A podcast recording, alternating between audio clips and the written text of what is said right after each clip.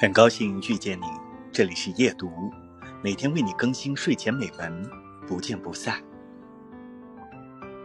在任何地方、任何时间，你都可以过你想过的生活，你都可以在平凡中找到不平凡，你都可以找到属于自己的安宁，找到自己的世界。所谓岁月静好，不一定非要采菊东篱下，悠然见南山。而是，即使外面车水马龙、喧嚣吵闹，你依然保存着心里的那一汪静水，那一片净土。